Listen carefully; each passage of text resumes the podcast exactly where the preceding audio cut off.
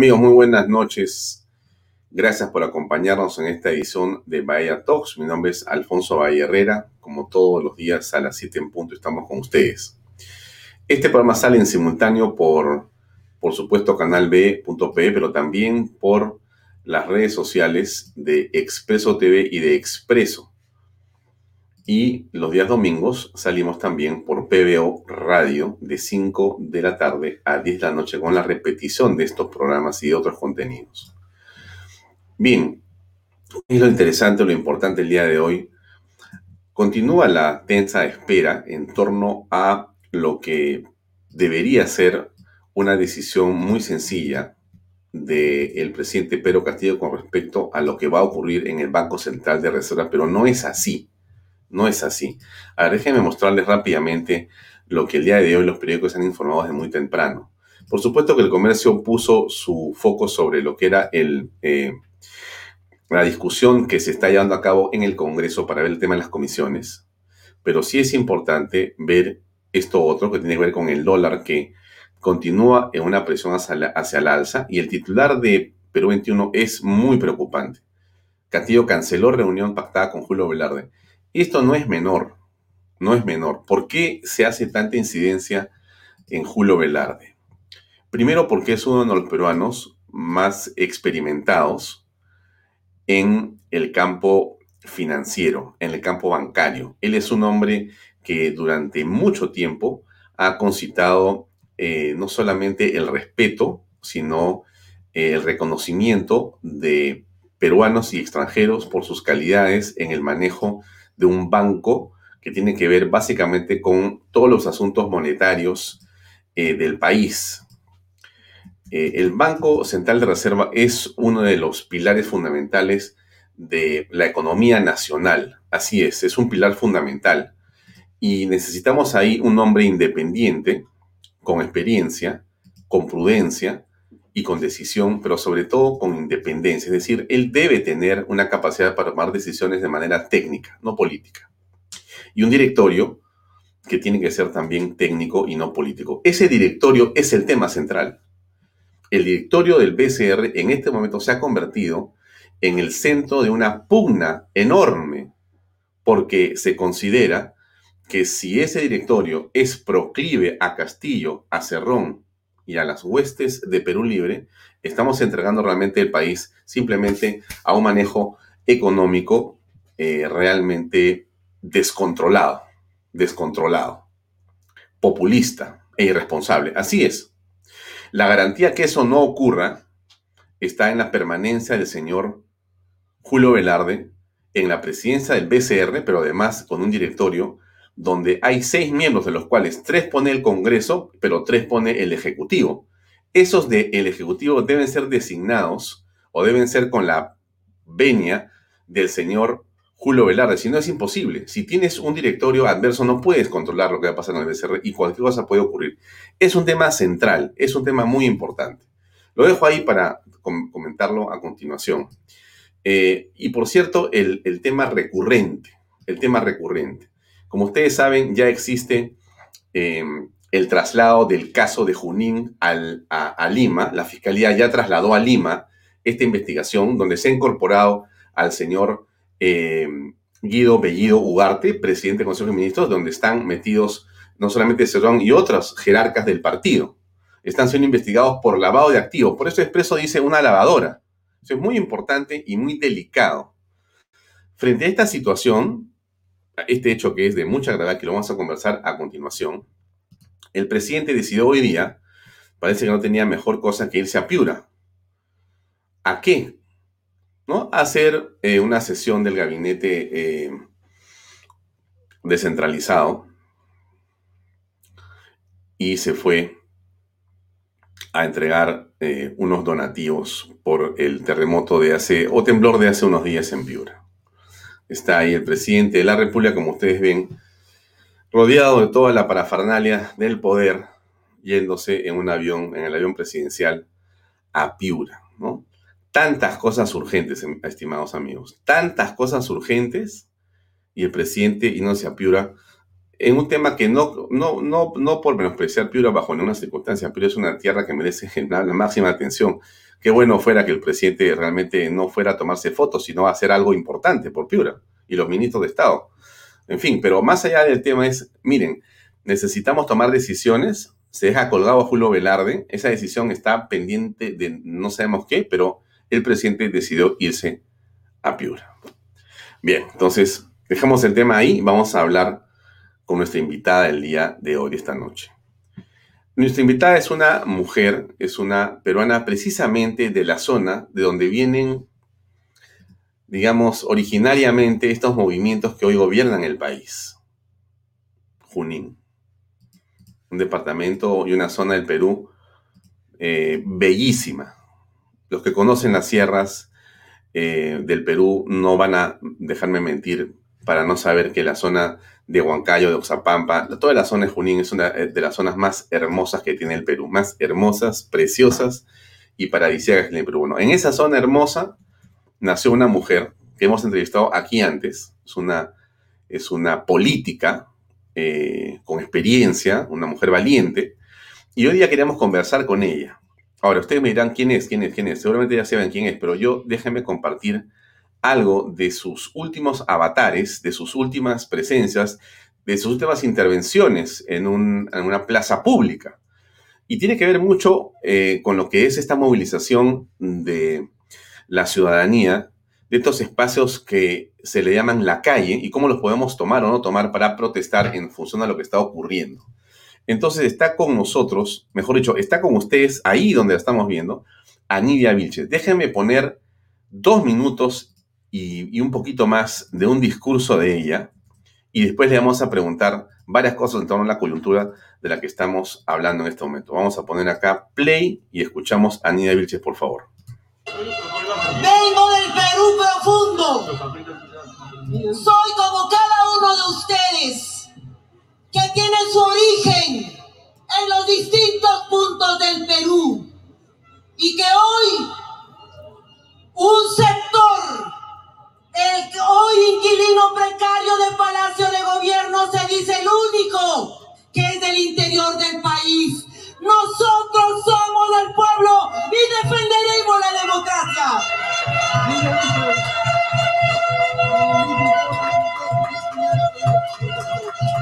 Vengo de la región Junín. Vengo de la región Junín y quiero dar el testimonio no todos conocemos quién es Vladimir Cerrón. Si bien es cierto, la mayoría de peruanos ha elegido un presidente de la República que se llama Pedro Castillo. Pero en, funciones, en funciones se encuentra Pedro Castillo.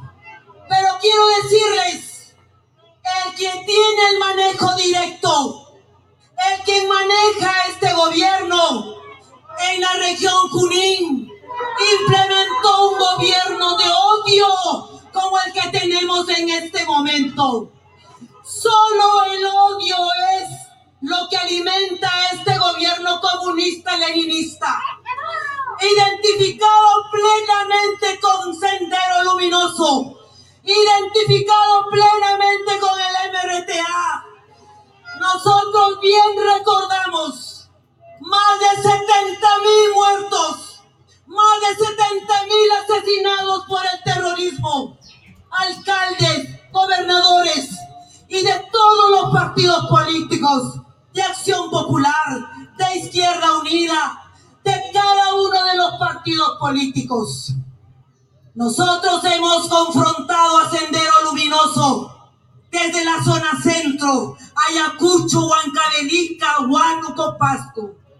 Y para nosotros es una afrenta que Pedro Castillo haya juramentado al presidente del Consejo de Ministros desde Ayacucho, donde sangró ese departamento con miles de asesinados por el terrorismo y una afrenta a gente del pueblo juramentando a un terrorista. Eso lo vamos a permitir. No lo vamos a permitir, por supuesto. Bien, Esa es Nidia Vilches en un mitin reciente. Y esta es Nidia Vilches con nosotros esta noche. Nidia, muy buenas noches. Gracias por acompañarnos en Bahía Talks. Muchas gracias, Alfonso, por tus palabras, por hacer este pasaje del meeting. Yo empecé esa tarde diciendo Imainayan, Perú, Kamisaraki, Perú, porque somos del interior del país y nuestro origen, y por lo menos el mío, es quechua, aymara y huanca. Así que no hay exclusividad de quien se diga del pueblo, lo somos todos y somos del interior del país en esa sangre que tenemos todos los peruanos. Ahora, entrando al tema político y tomando el centro de tu alocución en esta plaza pública, estamos hablando básicamente del gabinete Bellido, de Guido Bellido Ugarte, quien en este momento tiene varias investigaciones de la Fiscalía, una por apología al terrorismo, y tiene esta otra por lavado de activos que acaba de comenzar. Bueno, ¿cómo ves la perspectiva de Guido Bellido en los siguientes días? ¿Va a llegar al 23 de agosto, donde va a hacer su presentación ante el Congreso de la República por la confianza o no? Alfonso, las cartas las han puesto sobre la mesa y observamos que este gabinete eh, y se jactan de que solamente tres militantes de Perú Libre están en el gabinete, o algunos decían dos. Pero bueno, para eso está la información y para eso también está el Jurado Nacional de Elecciones y un poquito a, poder desgranar de lo que son. Sí, muy bien, tres militantes inscritos en Perú Libre, que no tienen más de dos años de militancia. Luego también tenemos cuatro inscritos en el Frente Amplio, partido político que fue eh, el que cobijó a Verónica Mendoza y otros eh, el año 2016. Eh, luego, de nuevo Perú, fundadora Verónica Mendoza, hay uno, de Juntos por el Perú, otro, de, del padre Arana, también hay otros militantes, hay miembros del, del gabinete, y bueno, realmente no hay ni siquiera un sentimiento de decir, bueno, vamos a corregir, nos hemos equivocado.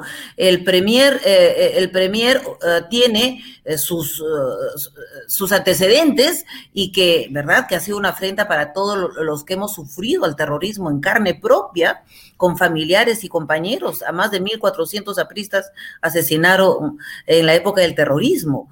Y, y con ello, juramentado en Ayacucho, luego otro señor en eh, relaciones exteriores que eh, revisando su historia simplemente hace apología también al terrorismo. ¿Cómo, ¿Cómo no puede representar un gabinete como tal y al Congreso de la República y en ese equilibrio de poderes que existe? tiene en su terreno el poder darle o no la confianza. Pero aquí va el juego pernicioso. En ese, en gobierno de odio que instaló en Junín y que lo está haciendo aquí en el Perú, en el país, en, su conjunto, Vladimir Cerrón, y las eh, encuestas que han mostrado esta semana dicen que el que gobierna es Vladimir Cerrón y no, y no Castillo. Lo que estamos teniendo es una confrontación, es una realmente confrontación avisada al Congreso de la República. No veo el menor interés de quienes hoy manejan el gobierno de poder hacer un reajuste en su gabinete. Se presentará con, sus 19 ministros actuales que han sido designados y con los viceministros que están eh, designando ahora vinculados al gobierno de la señora, de la señora, la, alcaldesa que tiene compromiso directo con mm, incurso en una investigación por, por corrupción con Odebrecht. Eh, no hay ningún sentimiento de poder hacer algún reajuste en el gabinete. Lo que está yendo es, muy bien, me das la confianza, este es mi equipo, nosotros hemos ganado las elecciones. El Congreso le va a decir que no. Y rápidamente podrá poner en, guion seguido. Entonces hago la confianza también, queremos una asamblea, una asamblea constituyente. No lo puede poner, pero igual lo que no puedo, no lo hace, lo están haciendo. Y, no es que los estemos dejando hacer, el Estado tiene normas, desde la Constitución, las leyes, los decretos supremos. En el Estado tenemos ordenada la normatividad para que el que asuma la presidencia de la República pueda, de acuerdo a sus competencias, eh, ejercerla. Sin embargo, no vemos esa, esa misma condición de este gabinete que va seguramente aprendiendo, pero nosotros no necesitamos en las condiciones que vive el país aprender. Requerimos más bien juntar a distintas colectividades que conocen del Estado, que pueden aportar para, para dar empleabilidad, atender salud, educación. ¿Cómo es posible que no tengamos vacunas? Sí, pero no nos corresponde. Estamos recién 10 días en, en el gobierno. Pero ¿qué gestos estamos viendo? Lo que tú muy bien has expresado. El presidente de la República no atendió a alguien que se puede ir a su casa el señor Velarde, tranquilamente. Eh, lo que ha hecho el señor Velarde en el país es garantizar la autonomía del Banco Central de Reserva que dice la Constitución. Y si hay imposiciones de una u otra manera, que para echarle mano al BCR, para poder alimentar una inflación que no necesitamos en el país, para hacer una Argentina donde metieron la mano al BCR de Argentina e hicieron polvo su economía, eso no necesitamos, ¿verdad? Has, tocado un tema muy sensible, que es, este gabinete quiere cerrar el Congreso porque no quiere alguien que le haga eh, ni oposición, menos aún que le haga fiscalización. Han estado llorando desde anoche, hoy día, los, los de Perú Libre, ¿por qué no me han dado comisiones? Que se han agarrado las comisiones, que no conocen cómo funciona el Congreso, cómo se hacen los consensos, cómo trabajan las bancadas políticas. Es que no es su interés el Congreso, su, interés es el botín que tiene el Estado peruano, los ministerios que tienen recursos y a a, a quién ponen ahí para que firmen y transfieran los recursos. No dudo que Castillo en los siguientes días pueda, cerrando el Congreso, gobernar con decretos de urgencia y distribuir la plata a todos los peruanos, a sus aliados, los gobiernos regionales, los alcaldes, y listo, se hace la fiesta y nuestra economía por los suelos. A ver, Nidia, has tocado un tema dentro de los varios que has señalado que me parece muy importante relevar y para lo cual es importante escuchar qué dijo el canciller Béjar hace unos meses, porque de esa manera vamos a tener la idea completa. Acá tengo el video, déjeme compartirlo por favor y escuchar qué fue lo que dijo este señor en relación a Sendero Luminoso. Escuchemos por favor amigos. Y, yo estoy convencido, no puedo demostrarlo, de dos cosas. Uno, que Sendero ha sido en gran parte obra de la CIA y de los servicios de inteligencia. Uno. Y dos, eh, gran parte de las operaciones de división de la izquierda tienen algo que ver con los servicios de inteligencia enemigos. Eso, por supuesto que no puedo demostrarlo, pero, pero estoy convencido de eso, ¿no? Muy interesante esa apreciación. Antes de tu comentario, déjame 10 segundos para nuestro pisador, por favor. Estimados amigos, una cerveza siempre puede refrescarlo su bar de cervezas premium donde esté. Premium Beers Authority, pedidos al 983-383-441 y si usted dice Bahía Talks, le van a dar un premio. Nidia, ¿qué comentario te merece esta opinión del señor Béjar? Si el señor Béjar sustenta algo que dice no tener pruebas, sin embargo, le debo decir al señor Béjar que en la década del 80 sufrimos directamente las acciones terroristas financiadas por el narcotráfico ahora que sustentan todavía su existencia. Si este señor piensa y está eh, convencido de que es así, ¿qué diablos hace en el gobierno como ministro? ¿Qué diablos hace que tiene y sustenta de esta manera la existencia de, Sendero Luminoso uh, alimentado por la CIA y otros, o, inteligencia? Por favor, nuestros comuneros asesinados, la comunidad campesina, uh, una comunidad campesina que uh, se enfrentó a Sendero Luminoso, 15 comuneros fueron asesinados y luego agarraron, agarraron a los que habían asesinado a los comuneros y luego estos senderistas que fueron entregados al ejército regresaron. Por favor, eh, ¿verdad? Que si este señor tiene, eh, tiene ese pensamiento, debería estar en otro lugar y no en el Perú. Nosotros todavía lloramos a, a, nuestros muertos, todavía los recordamos de hace 20, 30 años que han sido asesinados. Aún hacen falta a sus familias y al Perú? Por favor. Mm. Ahora, em,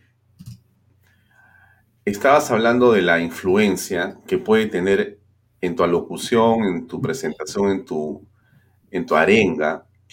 Hablabas de la influencia que tiene Sendero Luminoso en el gabinete, en el gobierno. Tú lo decías en ese meeting que es el primero de agosto, estamos hoy día 11, pero se ha hecho una encuesta a la que también has hecho referencia tú y que vale la pena comentar un poquito, porque coincide con tu percepción política. Acá dice presencia simpatizantes de Sendero Luminoso Movadez en el gobierno. ¿Cree usted que en el gobierno de Pedro Castillo hay amplia presencia, alguna presencia o ninguna presencia de simpatizantes del Partido Comunista Sendero Luminoso o Movadef, entonces la gente dice el total, ¿no? Amplia, amplia presencia de Sendero Luminoso Movadef, amplia, 29%. Alguna presencia, 28%. No hay presencia, 31%, no presencia, 12%. O sea, entre amplia y alguna presencia, más del 50%, casi 60%. Y, sí, una amplia, la tercera parte de la opinión pública cree que Sendero Luminoso y el MODEF están gobernando desde el gabinete. Esto es inconcebible. Nunca hemos visto una cosa así en Nidia, pero ¿qué se puede hacer? Es la pregunta. Hay certezas, y esto, eh, esta encuesta recoge sentimientos, eh, y ahí está la gran pregunta, ¿qué hacer? no es solo las manifestaciones que han habido de los colectivos aquí en Lima. En el interior del país también están saliendo voluntariamente porque solicitan, no solo es la, renuncia de Bellido, solicitan la vacancia de Castillo. ya terminó la campaña. Lo que necesitamos ahora, ya están en el gobierno. Necesitamos que tomen decisiones, pero no hay decisiones que puedan a ver, tranquilizar primero para que nuestra economía siga ah, promoviendo empleo, generando empleo, que la salud pudiera ser atendida en forma directa o el sector educación pueda recuperar la presencialidad en nuestros alumnos, en nuestros hijos, en los centros educativos. No vemos, ya, dirán, pero son solo 10 días recién que está este gobierno. Desde el primer día es la señal que da eh, el presidente de la República. Desde su primer mensaje al país en el, 28 de julio es el mensaje de lo que quiere hacer en el país. El otro mensaje es a quienes empodera en el gabinete para poder implementar esas políticas públicas, esas metas y sus prioridades en la política general de gobierno en los cinco años que va a implementar. No vemos nada. No vemos nada de ello. ¿Qué hacemos? Vacancia de, vacancia de Castillo, pero estamos mirando una pronta crisis de muchas personas. No se nos ha borrado los años anteriores, ni este periodo que ha terminado de cinco años de gobierno, que hemos terminado con cuatro presidentes de la República. No se nos ha borrado. Y también la necesidad y convencimiento de que no podemos entrar a una crisis ya. Debemos facilitar, podemos apoyar, se puede hacer oposición constructiva. Pero Castillo lo han encerrado en una burbuja y muy bien eh, Cerrón encapsulando a, a, Castillo para luego ir determinando a quienes envía o a quienes determina en los cargos públicos para luego estén firmando seguramente o pagando aquellos favores para los grandes empresarios que dicen estar muy cercanos a Cerrón, que habrían financiado la campaña de Pedro Castillo. Sí, las encuestas, Nidia, son eh, determinantes. Es decir, Ipsos ha hecho una pregunta a un número importante de peruanos. Entonces creemos que la información es fidedigna. Por supuesto. Mira, por ejemplo, aquí qué es lo que preguntan, ¿no? Hay otra pregunta importante. Si cree usted que los ministros que han tenido expresiones de simpatía hacia el partido como esta Sendero deben continuar en el gabinete o deben ser reemplazados. El 83% cree que deben ser reemplazados. O sea, es casi una unanimidad, eh, eh, Nidia, que esto, que esto se produzca de esta manera, ¿no? O sea, que que el presidente haga los cambios, pero el presidente no habla, Nidia. Ese es el otro tema que quería conversar contigo. Tú eh, tienes experiencia política, experiencia pública, has sido ministra de Estado. Y tú sabes el rol que tiene la prensa. La prensa, por supuesto que va a criticar, por supuesto que va a incomodar, por supuesto que va a molestar, porque esa es una buena prensa, pues. La prensa que, que, que se rinde y se arrodilla, esa no sirve. Lo que se necesita es una prensa que sea fiscalizadora, ¿no? Lejos del poder, con respeto, pero con precisiones. Ahora bien, dicho eso, el presidente no quiere hablar con la prensa. Ahora, y tenemos esta sensación y percepción permanente de que el presidente hace lo que le da la gana. Bueno, ¿cómo se va a conducir eso? ¿Cuál es el papel frente a los medios de comunicación que debe tener el gobierno? Yo le diría al presidente Castillo, el Perú no es tu chacra, el Poder Ejecutivo no es tu chacra, que quieras hacer lo que te da la gana. Necesitamos tener certezas de lo que está haciendo el gobierno y la única forma es que el presidente de la República pueda ser el vocero de buenas noticias. Mira, hoy día va a Piura y dice, voy a, he destinado 19 millones. ¿Y dónde está el decreto supremo que transfiere esos recursos? ¿Dónde está en el mensaje presidencial que dio ah, el 28 de julio que van a hacer eh, el ingreso libre a las universidades para los jóvenes? ¿Dónde está esa disposición? ¿Dónde está trabajando el sector educación en ello? Y, las universidades que se cerraron y los jóvenes que dejaron de estudiar, hay un frente abierto. Si tuviéramos uh, responsablemente que asume e, esos temas que él mismo ha expresado y los va comunicando él mismo, y no un vocero como tenemos a Cerrón desde sus redes sociales, va siendo el vocero de gobierno pero ¿por qué entonces no lo designa como presidente del Consejo de Ministros? ¿Por qué no, por qué no lo designa ahí? Qué pena, pues Cerrón está, sentenciado por, ah, por corrupto, por eso que no puede asumir ninguna función, pero pues es el titiritero ah, de Palacio. Entonces, debería entender el presidente Castillo que nadie mejor que él puede comunicar sus ideas y debería ampliar con todos los medios de comunicación. ¿Por qué empezando este gobierno se restringe solo al Canal 7 la comunicación? No hemos visto antes, hemos visto momentos difíciles. Nosotros, y en mi caso, cuando he sido ministra de Estado, hemos tenido momentos difíciles, pero ¿por qué le corremos a la verdad o lo que hace el Estado? El mejor vocero es el presidente de la República.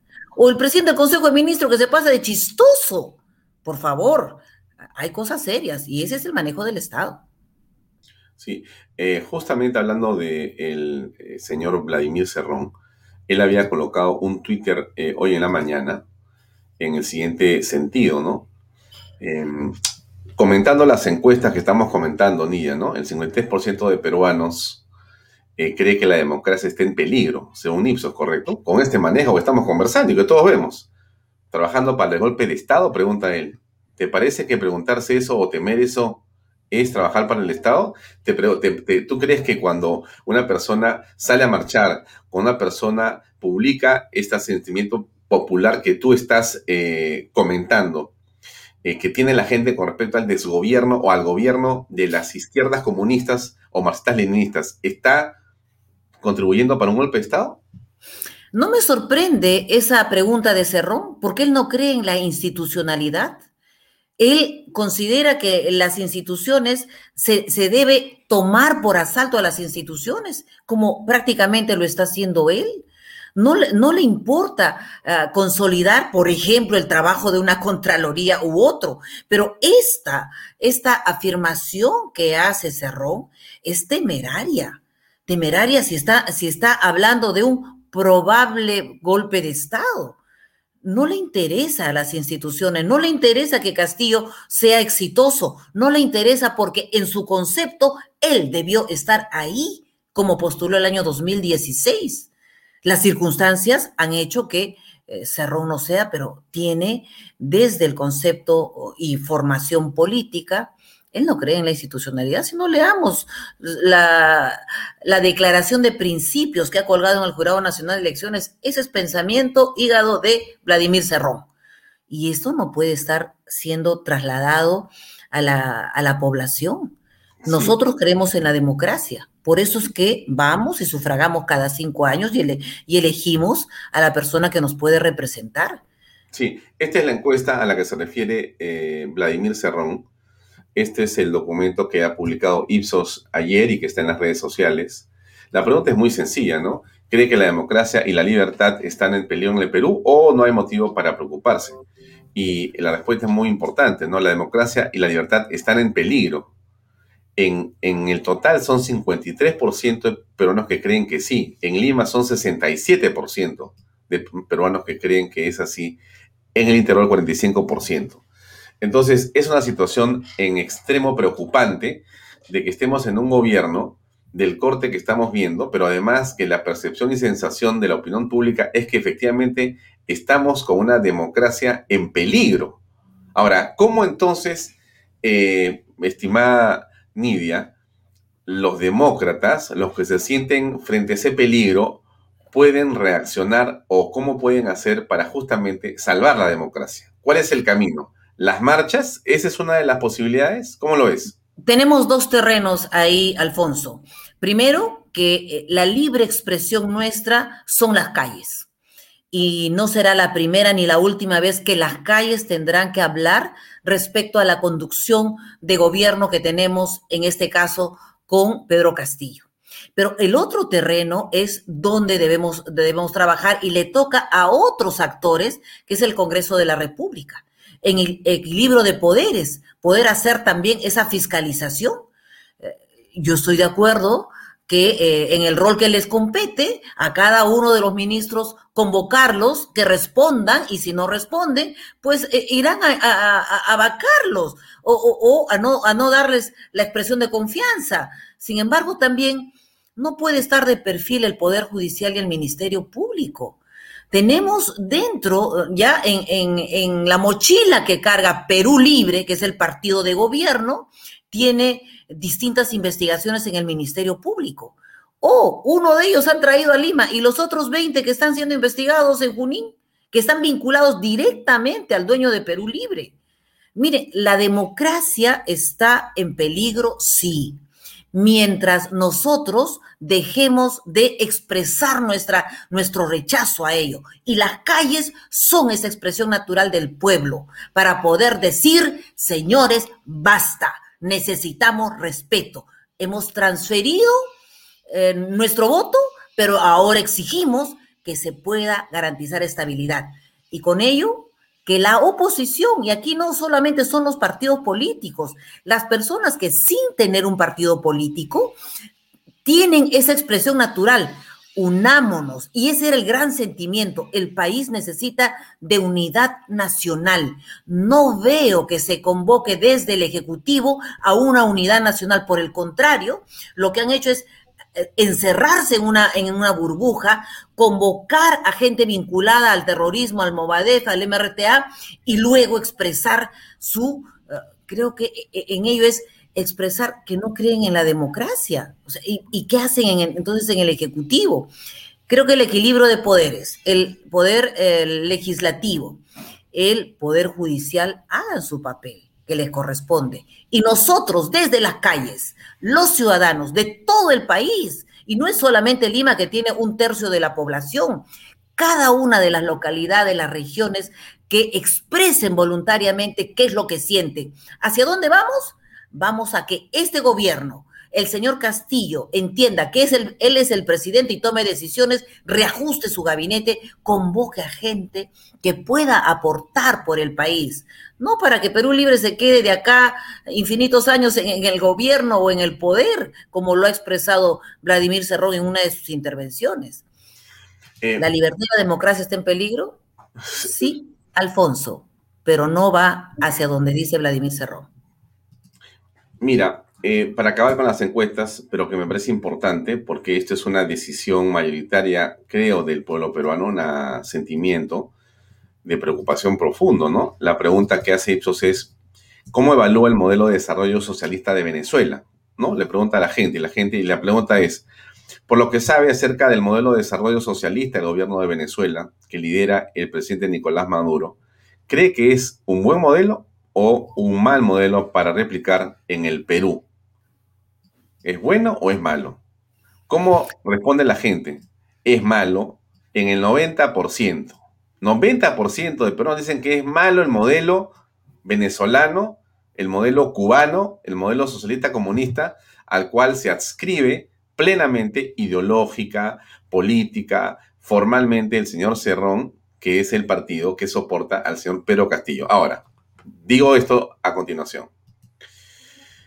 Martín eh, Hidalgo, que es un periodista conocido, pone una alerta informativa y dice lo siguiente, la bancada de Avanza País ha presentado una moción para citar al canciller Héctor Béjar al Pleno con el fin de explicar sobre la permanencia de Perú en el Grupo de Lima. Tenemos a Evo Morales que ha venido de visita en las últimas horas por segunda vez en un hotel de lujo con motos que lo acompañan, una cosa realmente incomprensible, ¿eh? incomprensible, salvo que entendamos claramente que estamos en un operativo político de marca mayor, porque entonces, Nidia, esa es la pregunta que quería hacerte.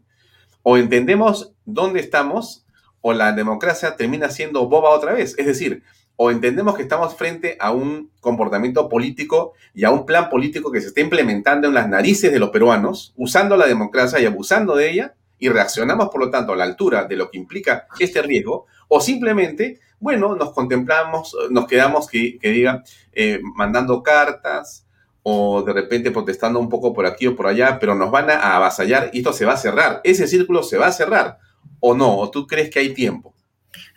Alfonso, no hay tiempo. Un día más sin expresar.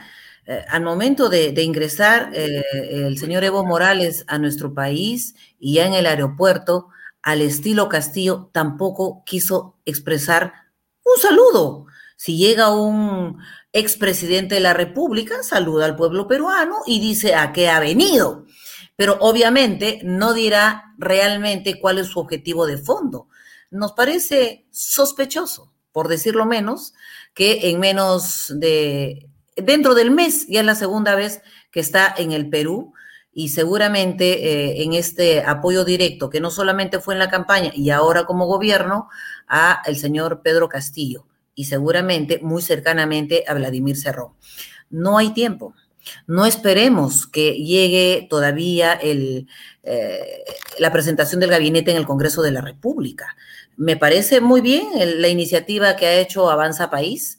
Eh, por ello, reitero, el equilibrio de poderes nos permite poner en cancha a aquellos que tienen expresiones distintas al interior. Y en este caso, eh, el canciller tiene un pensamiento que ya muy bien tú has expresado en, el video que has puesto y todo el sentimiento de su, de su, de su propia formación política también así lo tiene. no nos dejemos avasallar, reaccionemos en las calles, salgamos a las calles, no esperemos una convocatoria, sabemos que hay formas de expresarnos en la ventana de nuestra casa, poner ahí, basta, no al comunismo, porque no vamos a permitir ser un Venezuela, ser una Cuba, no lo vamos a permitir. Y si ahí incluso nuestros hermanos de las Fuerzas Armadas, no estamos pidiendo que ellos intervengan a que eh, dirijan el país. Sus familias están saliendo. Los que ya han pasado el retiro están saliendo porque ponen el pecho nuevamente en defensa del Perú, como nosotros debemos hacerlo en estos días antes de que vaya el gabinete al Congreso de la República y si en esta expresión natural pueda Castillo recibir y pueda entender que el Ejecutivo no es su chacra y que demanda convocar a los mejores en el Perú para que contribuyan con él, para que contribuyan con el país y no esté encapsulado y encerrado por Vladimir Cerrón.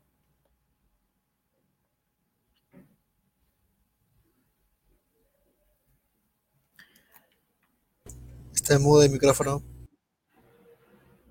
Perdón, ahora sí, gracias. Eh, nos queda claro que la calle es un espacio importante, los medios y también el Congreso de la República, donde hay muchas cosas que hacer. Eh, tú has estado en el Congreso, tú has estado muchas veces como ministra de Estado presentando eh, tus informes, no sé si te han interpelado, pero has ido a conversar con los congresistas porque te han llamado por tal o cual política que había que discutir. Bueno, eso es algo democrático y tradicional. Pero yo te pregunto por algunas otras cosas adicionales que sí son delicadas, ¿no? Por ejemplo, eh, en la actualidad se está produciendo un reacomodo de las fuerzas políticas al interior del Congreso, aparentemente discrepancias de uno u otro lado. ¿Cómo ves entonces las unidades dentro de la diversidad política en el Congreso de la República? Eso nos lleva a mirar un poco la ley de partidos políticos. Eh, hacia el próximo proceso electoral del 2026 se elimina el voto preferencial que desde mi punto de vista individualizó propuestas y no generó propuestas de los partidos políticos que consolidaran dentro de un proceso electoral. Eh, hoy se vuelve a repetir lo que hemos estado combatiendo desde el interior del Congreso, los tránsfugas, que ingresan por la votación de la población que vota por un símbolo y una persona que milita en ese partido político y que a los pocos días se sale de esa, de esa agrupación y se va a otra bancada.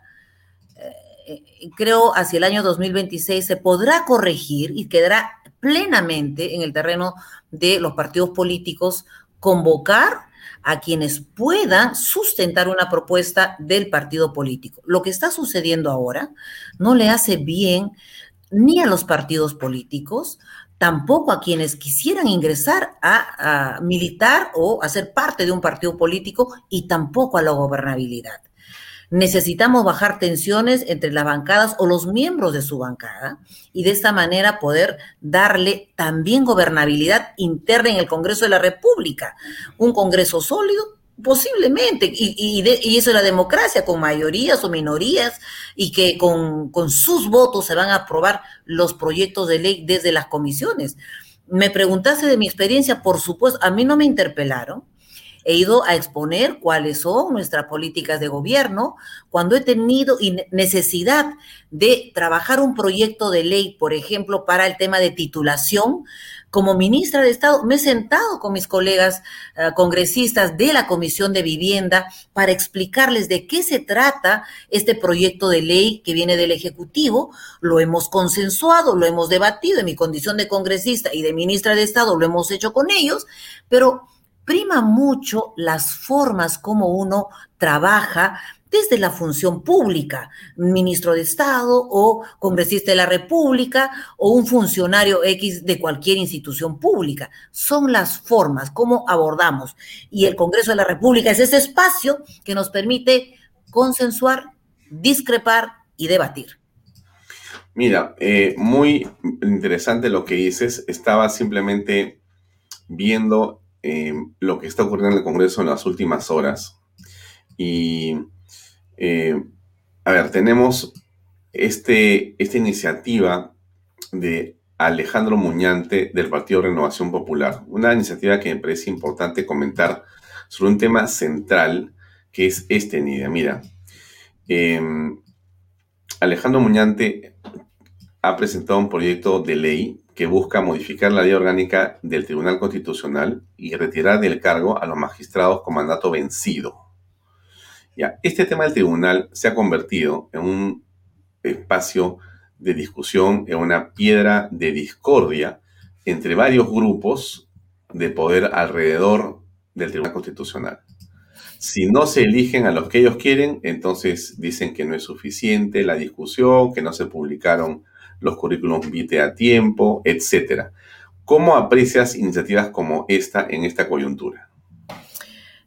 Me parece que deberíamos trabajar en dos, en dos terrenos. Muy bien, si, si fuera, a ver, e, en escenarios, en, en, este escenario positivo que fuese aprobado este proyecto de ley, cesan a los a seis de siete de los miembros del Tribunal Constitucional. Entonces, eh, eh, se anula el Tribunal Constitucional, porque si vamos al terreno en el Congreso de la República, no se ponen de acuerdo no olvidemos lo que sucedió con la Defensoría del Pueblo. Cuando Beatriz Merino cumplió su periodo, se retiró, exactamente en el periodo se, retiró y asumió la Defensoría del Pueblo su segundo, que fue el anterior ministro de Justicia. Y permaneció por tres, cuatro, cinco años sin que el Congreso de la República se pusiera de acuerdo para poder elegir al nuevo defensor del pueblo. Recién el año 2016, el Congreso que ingresa en esa oportunidad hacen los consensos necesarios y designa o eligen al, eh, al, doctor Gutiérrez, que está ahora en la Defensoría del Pueblo. Y lo del Tribunal Constitucional, ya hace varios periodos, no se ponen de acuerdo, perdón, para, perdón, para poder ser reemplazados, perdón. Creo que falta un poco de, de agua, mi estimada Nidia. Vamos a hacer una pausa, una pausa de nuestros auspiciadores. 10 segundos, por favor. Bien, amigos, si la garganta te produce algún tipo de malestar, quizá una cerveza pueda ayudarte. Tu bar de cervezas premium donde estés. Premium Beers Authority. Pedidos al 983-386-441 o sigue a este grupo de cervezas premium en Facebook e Instagram. Y cuando los llames por teléfono, no te olvides de mencionar Bahía Talks para hacerte acreedor a un premio, a una sorpresa. Bien, regresamos con nuestra invitada. Nidia, pasó ya el, malestar, todo en orden. Me, fui a buscar la cervecita, pero no la encontré.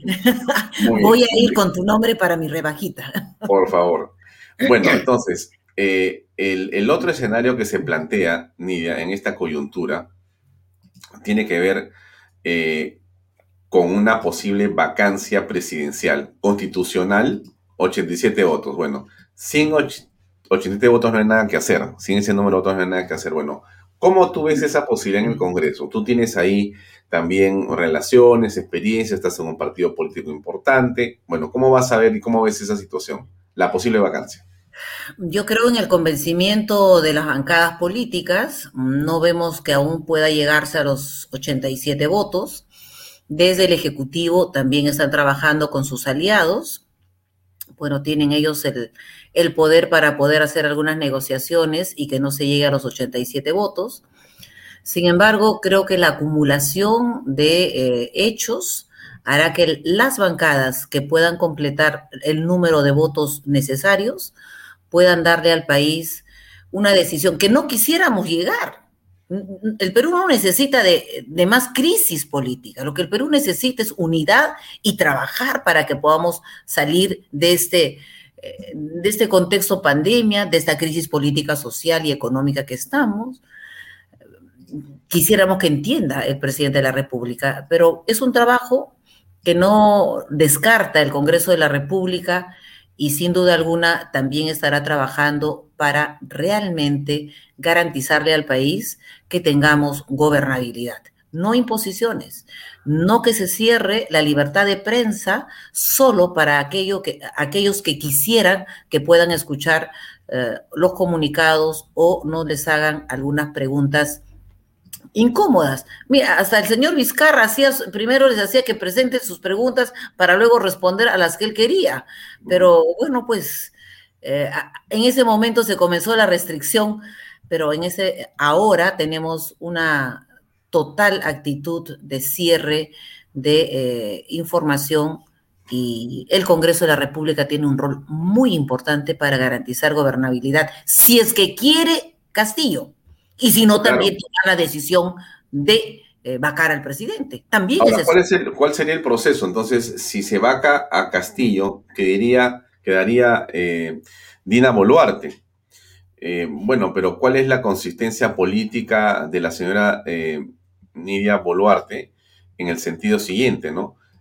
¿Podría ella manejar el gobierno en lugar de Pedro Castillo, podría tener independencia de Cerrón, podría, digamos, conducir las cosas eh, en eh, una forma adecuada para el país, o tendría ya que convocar elecciones. ¿Cómo lo ves tú? En los escenarios posibles, a ella le correspondería continuar con el gobierno. No podría ella convocar a elecciones porque ha sido elegida dentro de una fórmula presidencial. Eh, en ese caso, tendría que incluso ver el, legislativo cuál es el comportamiento que tiene ella. Y no es agradar a uno u otro partido político. Tomar decisiones para dar soluciones a los problemas que tenemos eh, en este momento. La gente del campo, Alfonso, exige cómo es posible que los fertilizantes sean disparados en precios y en, la, en las chacras les están pagando nada por sus productos, prefieren que se pudra a, tener que regalar a, los precios que les quieren comprar. no vemos que se tomen decisiones, Alfonso.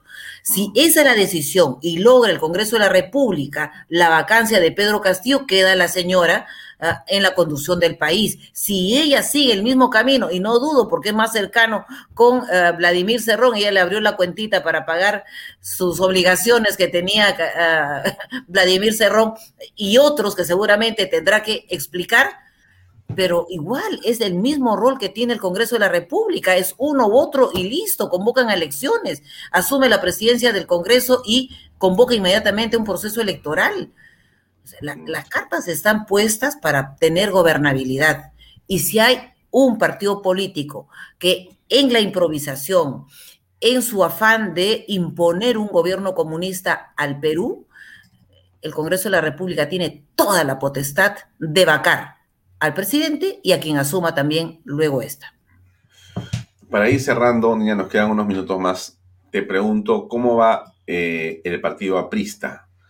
El partido aprista Entiendo que perdió su inscripción, confírmamelo por favor o acláramelo, corrígeme. Y en todo caso, eh, ¿qué está ocurriendo en esta agrupación partidaria? Eh, ¿Cómo se están movilizando las bases? ¿En dónde están? ¿Cómo están? ¿Y cuál es tu plan personal político para los siguientes días? Si no es una infidencia. Nunca será una infidencia, Alfonso. El partido está esperando que el Jurado Nacional de Elecciones emita la resolución donde comunique qué partidos políticos han perdido la inscripción.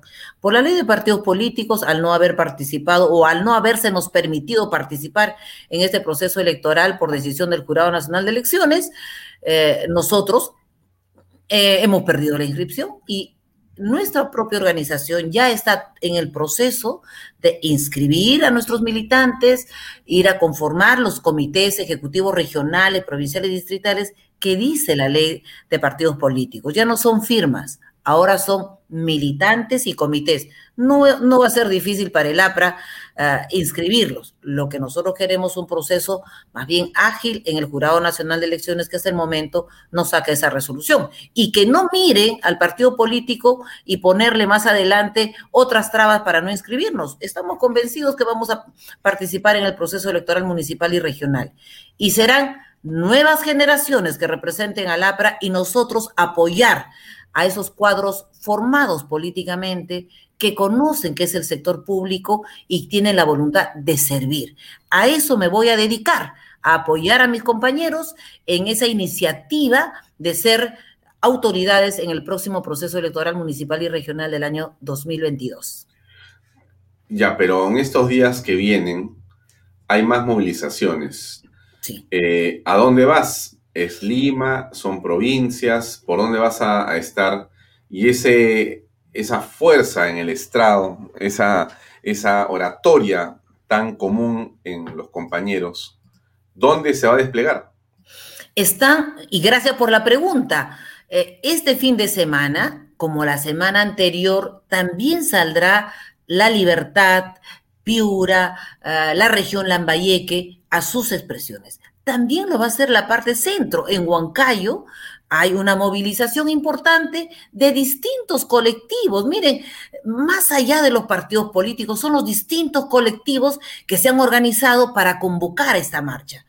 Espero acompañar a mis paisanos en Huancayo, estar eh, en otro momento en la parte sur, eh, que también voluntariamente está saliendo las personas, incluso aquellos que habrían votado en su momento por el presidente actual, están saliendo a las calles porque ven esta improvisación que hay. Las movilizaciones y las calles han sido mi formación política y por ello ahí me tendrán permanentemente en las movilizaciones hasta o que corrija Castillo o que caiga Castillo. Ya, este, está muy bien el tema ese de que o que corrija o que caiga. En el camino, ¿cómo están las, este, facciones, las diversas posiciones o tendencias dentro del partido aprista, que son conocidas también y que a veces generan cierta efervescencia. Eh, ¿Cómo va eso? ¿Los ánimos se han calmado o se han convertido en un huracán? Habemos distintos sentimientos, que eso es parte de la democracia interna que tenemos. Indudablemente, habrá... ¿Algún consejo a los amigos de Renovación Popular? de renovación popular que consoliden su partido político y que creo que es posible todavía poder recuperar a quienes, habiendo sido elegidos en ese partido político, puedan continuar hasta el final. Pero está en el terreno de ellos. A mis compañeros firmes en la inscripción de nuestro partido y que la unidad en esa vida íntegra que dio ahí a la torre para consolidar el APRA, para luchar frente al comunismo de muchos años. La intención de los, de los extremistas de, de instaurar en el Perú un, gobierno comunista lo hizo ahí a la torre y nosotros no bajaremos la guardia. Unidad incluso en el frente interno. Claro, muy bien. Bueno, mi estimada Nida, te deseo mucha suerte en esos viajes a provincias y estaremos en contacto en cualquier momento para continuar eh, conversando en Beato sobre la actualidad política. Gracias por acompañarnos esta noche. Muy amable de tu parte. Muchas gracias a ti, Alfonso. Buenas noches. Gracias. Gracias, muy amable. Bien, amigos, era Nidia Vilches, es eh, una lideresa del Partido Aprista Peruano. Ustedes la han visto presente en varias de las movilizaciones que se están llevando a cabo en protesta por la manera como el gobierno de Pedro Castillo está eh, manejando, está utilizando y pretende gobernar el país. Les pongo siempre esta publicidad. Un bar de cervezas premium donde estés, Premium Beers Authority, pedidos al 983-386-441. Síganos en Facebook e Instagram. Y cuando llame por teléfono, no se olvide de decir Vaya Talks y le darán un premio de todas maneras. Bueno, nosotros estamos eh, enlazados a las redes sociales de Expreso. En este momento salimos eh, también por eh, tanto Expreso TV como el diario Expreso. Y salimos también por otras redes sociales en diversas partes del país. De manera que nuestro ámbito de influencia eh, más o menos está por el orden del 1.5 millones de personas. Cada programa de Bahía Talks está alrededor de entre 70 y 90 mil personas de alcance y tenemos una interacción aproximada, o sea, cuánta gente le da like y comparte o comenta, entre 5 mil y 8.500 personas. Por supuesto que les agradecemos a todos por esa enorme eh, cortesía y por acompañarnos cada noche a través de ahora Canal B, el canal del Bicentenario. Bien, eso es todo. Nos despedimos y nos vemos mañana con nosotros a las 7 en punto de la noche en otra edición de Bahía Talks por Canal B. Gracias por acompañarnos y tengan ustedes muy buenas noches. Permiso.